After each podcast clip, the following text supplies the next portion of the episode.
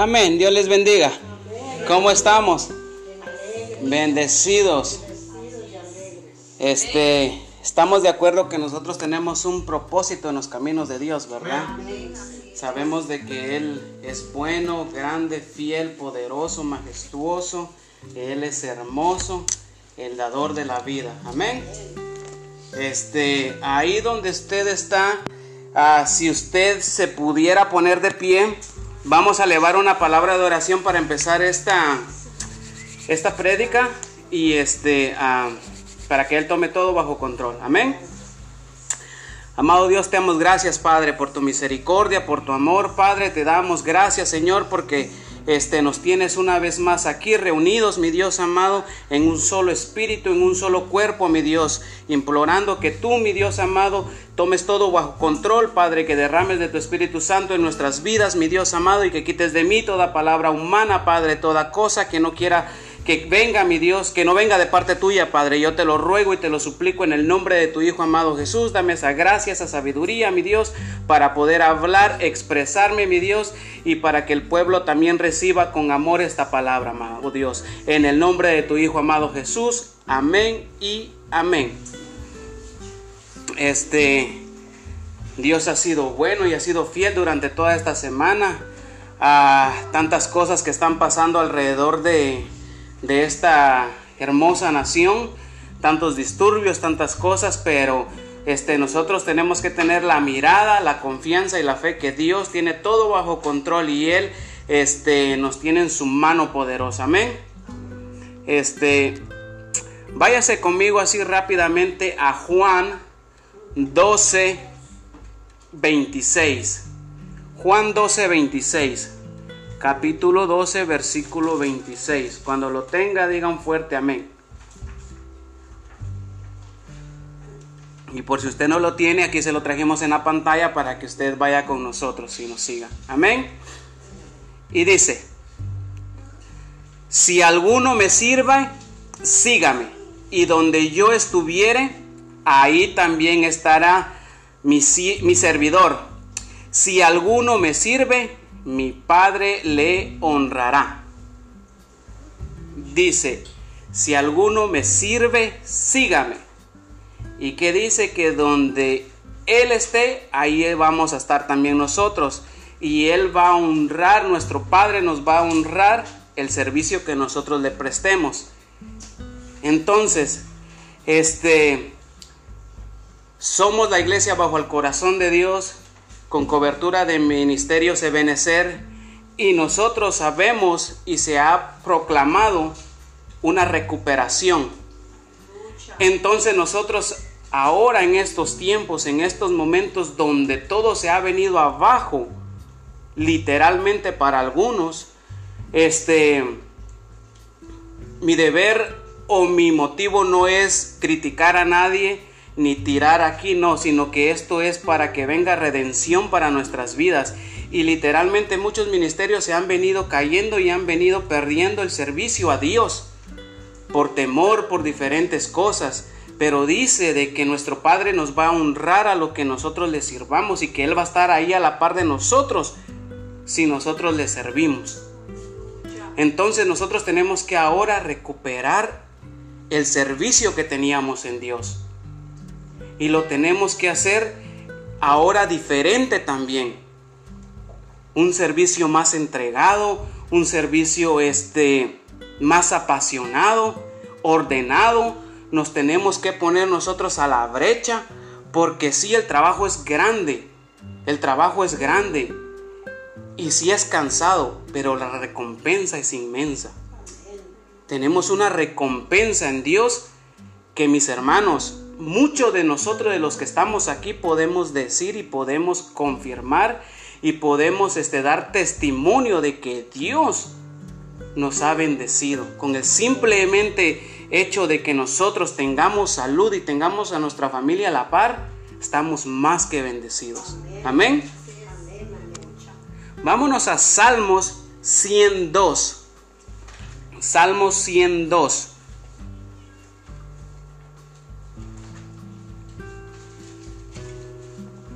Dice, servid a Jehová con alegría, venid ante su presencia con regocijo. Amén. Dice que tenemos que servir a Jehová con qué? Tristeza, amargura, con cara de limón, ya no quiero, me molesta, la pastora no me dijo hola, el pastor no me dijo hola, el que canta este se le ve que es bien enojado. No. Dice que con alegría y tenemos que venir en su presencia con regocijo. Tenemos que venir con esa disposición a servirle y adorarle, porque para eso hemos sido llamados. Para eso hemos sido llamados. Amén. Aleluya. Sigamos pues. Entonces, el título de esta prédica es Recuperación del servicio a Dios. Tenemos que servir a Dios no de palabras, sino que en hechos y en verdad. Amén.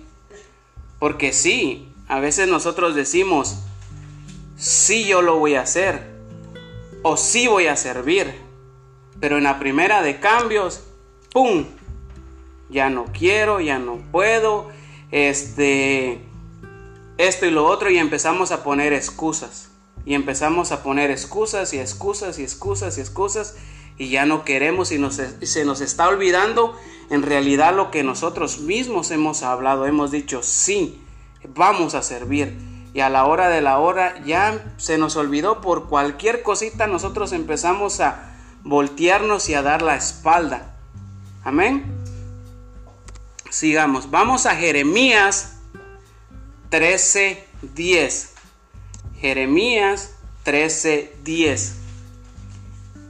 Y dice, este pueblo malo que no quiere oír mis palabras, que anda en las imaginaciones de su corazón y que va en pos de dioses ajenos para servirle y para postrarse ante ellos, vendrá a ser como este cinto que para ninguna cosa es bueno. ¿Por qué, mis hermanos? Porque hemos dejado el servicio. Porque sabemos de que cuando servimos, servimos. Y cuando no servimos, no servimos. Y aunque suele ser dura la palabra, y aunque suele ser tan radical, pero es cierto.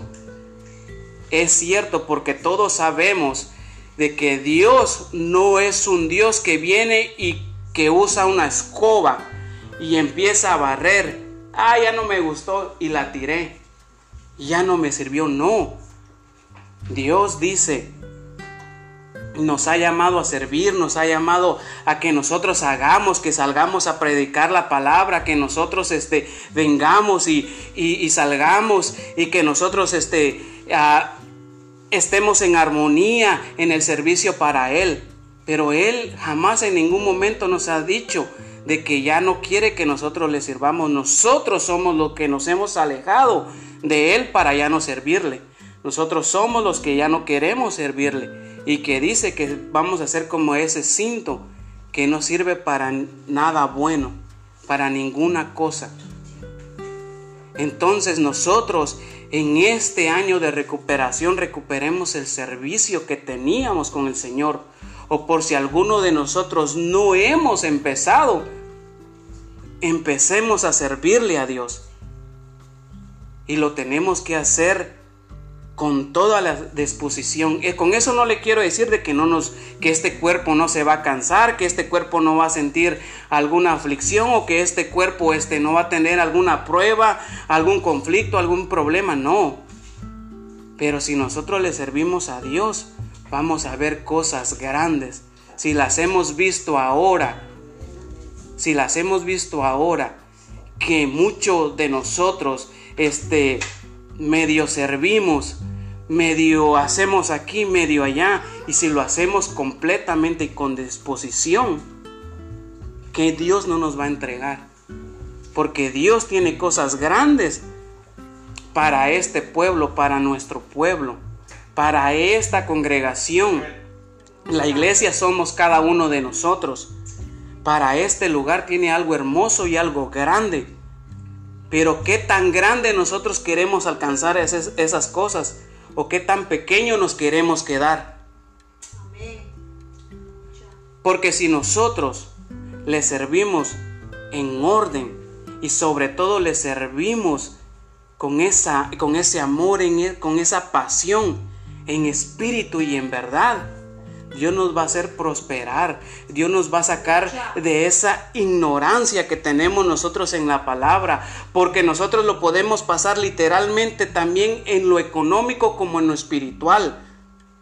Porque dice que cuando uno empieza a buscar de primero el reino de Dios, que uno empieza a buscar a Dios, el resto se le viene en palabras chapinas pegado. Se le viene añadido. Se le empieza a dar. Usted va y este pide un aumento o sin pedirlo se lo dan o lo empiezan a llamar para trabajos de diferentes formas empieza el Señor añadir todo lo económico a su vida, más aparte nos empezamos a enriquecer en la palabra de Dios. Que eso es lo más importante. Si nosotros tenemos esta comida que es viva y que nos llena y nos sustenta para siempre, nosotros no vamos a padecer de una u otra cosa afuera del mundo espiritual. Sí, a lo mejor nuestro cuerpo se nos puede este, dañar físicamente, una enfermedad, pero nosotros sabemos de que en Cristo tenemos la vida eterna, de que lo tenemos todo, que Él vino a la cruz del Calvario a morir por nosotros. Pero nosotros tenemos que tener esa confianza y ese servicio a Dios. Sigamos, sigamos mis hermanos. En Romanos 12:11 Romanos 12:11 dice, en lo que requiere diligencia, no perezosos, fervientes en espíritu, sirviendo al Señor. Amén. O sea que el Señor dice, bueno, yo les he dado sabiduría y el que esté falto, pedídmela a mí creyendo que así va a ser, pidiéndola con fe que así va a ser y entonces el Señor nos la va a dar y el Señor nos va a dar esa sabiduría, esa inteligencia, esa gracia también para ir a hablar con las personas y ganar más almas para Él. Pero que dice que no seamos perezosos también. Que no seamos perezosos porque sí, si uno es perezoso, uno no se alimenta de la palabra, uno se queda sin palabras a veces cuando uno va con una persona y uno empieza a predicar el Evangelio. Uno termina convencido de lo que el mundo dice porque uno no sabe lo que la palabra dice. Termina uno engañado. Como decían por ahí, no me acuerdo muy bien, pero decían, este, el que se levanta temprano Dios lo ayuda o el que madruga Dios lo ayuda y, todavía uno se atreven a decir es que en la Biblia así está.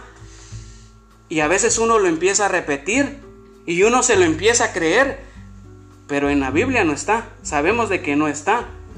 Pero entonces si no nos enriquecemos de esto, a la larga tampoco no vamos a exponer lo que nosotros sabemos y lo que Dios nos ha revelado y cómo tenemos que servir porque también sabemos de que tenemos que servir con humildad, con amor, con entusiasmo, con un espíritu que esté efervesciente, no con un espíritu perezoso.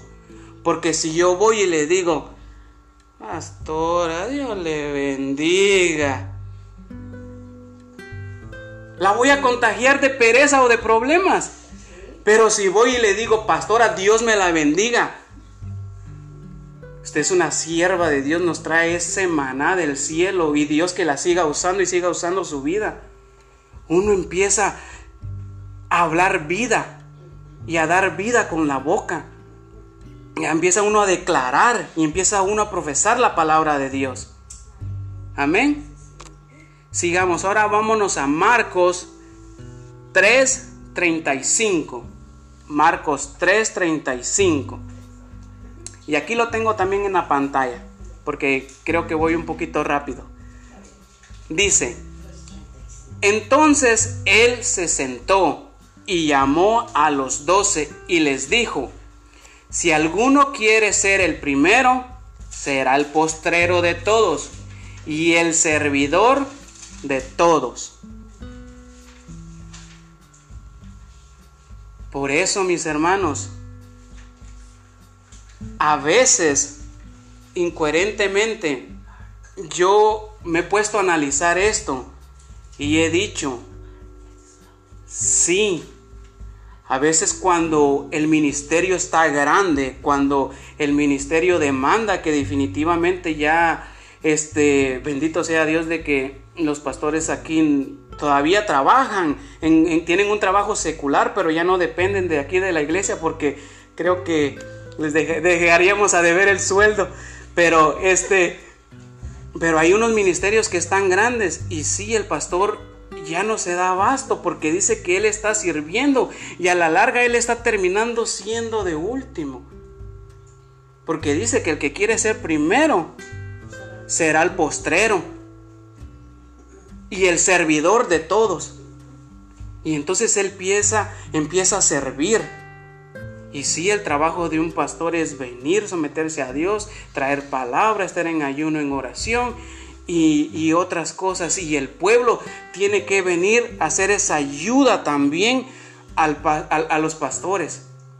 No tenemos que abandonar a los pastores, no los tenemos que dejar solos. Ah, sí, pastora Lili, que Dios me la bendiga y usted mirará cómo se rasca. No, al contrario, nosotros tenemos que venir en qué ayudamos, qué podemos hacer. Pedirle a Dios que nos ayude a entender también y a buscar dónde es, por llamarlo así, dónde es nuestro puesto, dónde Él nos quiere llevar, qué es lo que nosotros tenemos que desarrollar, qué ministerio nosotros, para qué ministerio Dios nos ha llamado, cuál nosotros tenemos que este, desarrollarnos, porque todos los que estamos aquí tenemos un llamado especial en Dios, en Cristo. Todos los tenemos. No importa el más grande al más pequeño, el más grande de edad o el más pequeño de edad, todos tenemos un llamado especial. A todos nos ha dado Dios dones y talentos. A todos. Amén. Ahora vámonos a Marcos 9:41. Y dice, ya, ya, ya casi, ya casi termino. dice, y cualquiera que os diere un vaso de agua en mi nombre, porque sois de Cristo, de cierto os digo que no perderá su recompensa. Usted sabe que literalmente cuando usted viene y agarra un vaso de agua y va y se lo da, es porque usted está prestando un servicio y usted lo está dando con amor. Y ese vaso, Dios no se olvida y Él va a dar la recompensa por ese vaso de agua. Que humanamente yo me quedé viendo porque, me confieso, había escuchado del vaso de agua, que Dios no se queda con el vaso de agua, pero no había indagado honestamente todo. Entonces me fui a la palabra y tuve que leerme literalmente versículo atrás, este capítulo atrás y capítulo enfrente para poder yo entender yo dije, Señor, si tú no te quedas con un vaso de agua, que a mi parecer es cosa insignificante, ¿qué no harás con aquellos que trabajan arduamente en tu ministerio, en tu obra? Yo digo, Señor, dame esa fuerza, dame ese aliento para poder yo servirte, para poder yo hacer las cosas conforme a tu voluntad no a mi voluntad, porque mi voluntad puedo caer yo en hasta en pecado porque puedo este hacer cosas que definitivamente no vienen de parte de Dios. Pero si yo le pido la guianza a Dios, él me la va a dar y me va a dar esa sabiduría de cómo poder servir. Amén. Y estas no se las puse aquí. Por algún motivo se, se me pasó de, de largo. Pero vaya conmigo al libro de Job, y con esto voy a, voy a, voy a concluir. Vaya conmigo a Job 42. Vamos a leer 7 y 8. Vamos a leer 7 y 8. Job capítulo 42 versículo 7 y 8.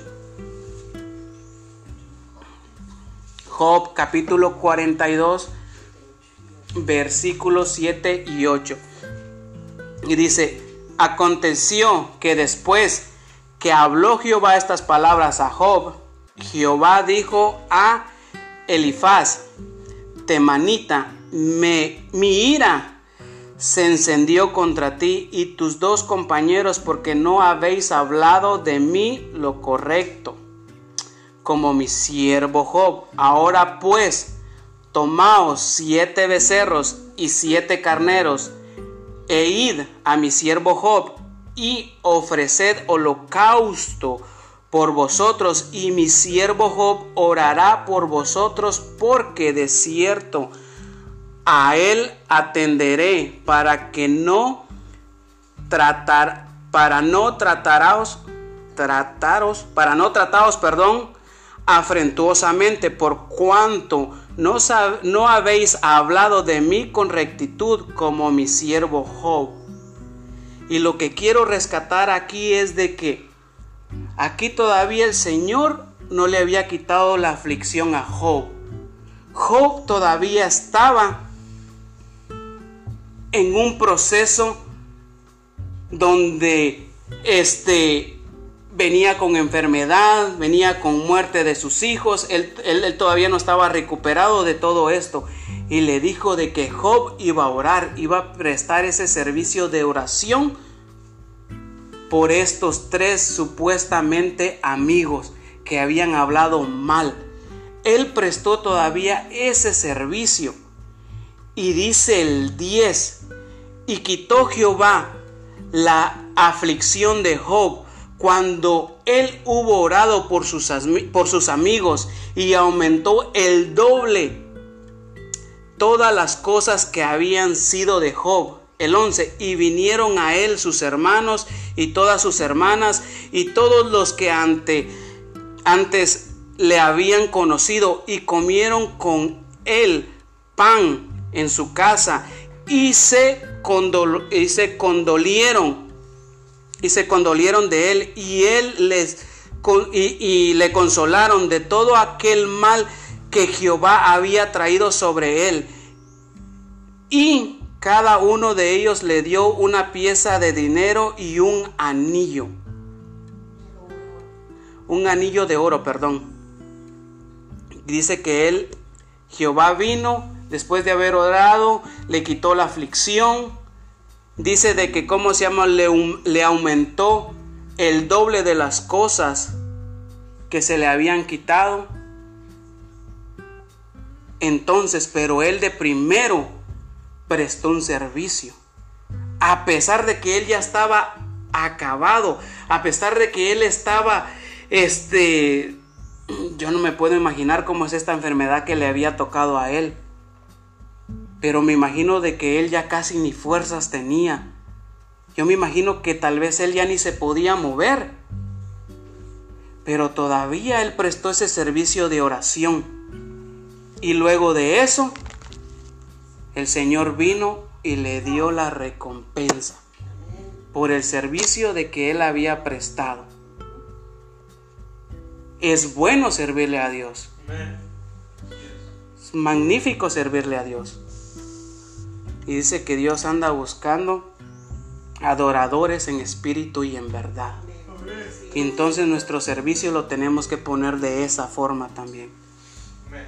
Lo tenemos que hacer. Vamos y prestemos nuestro servicio.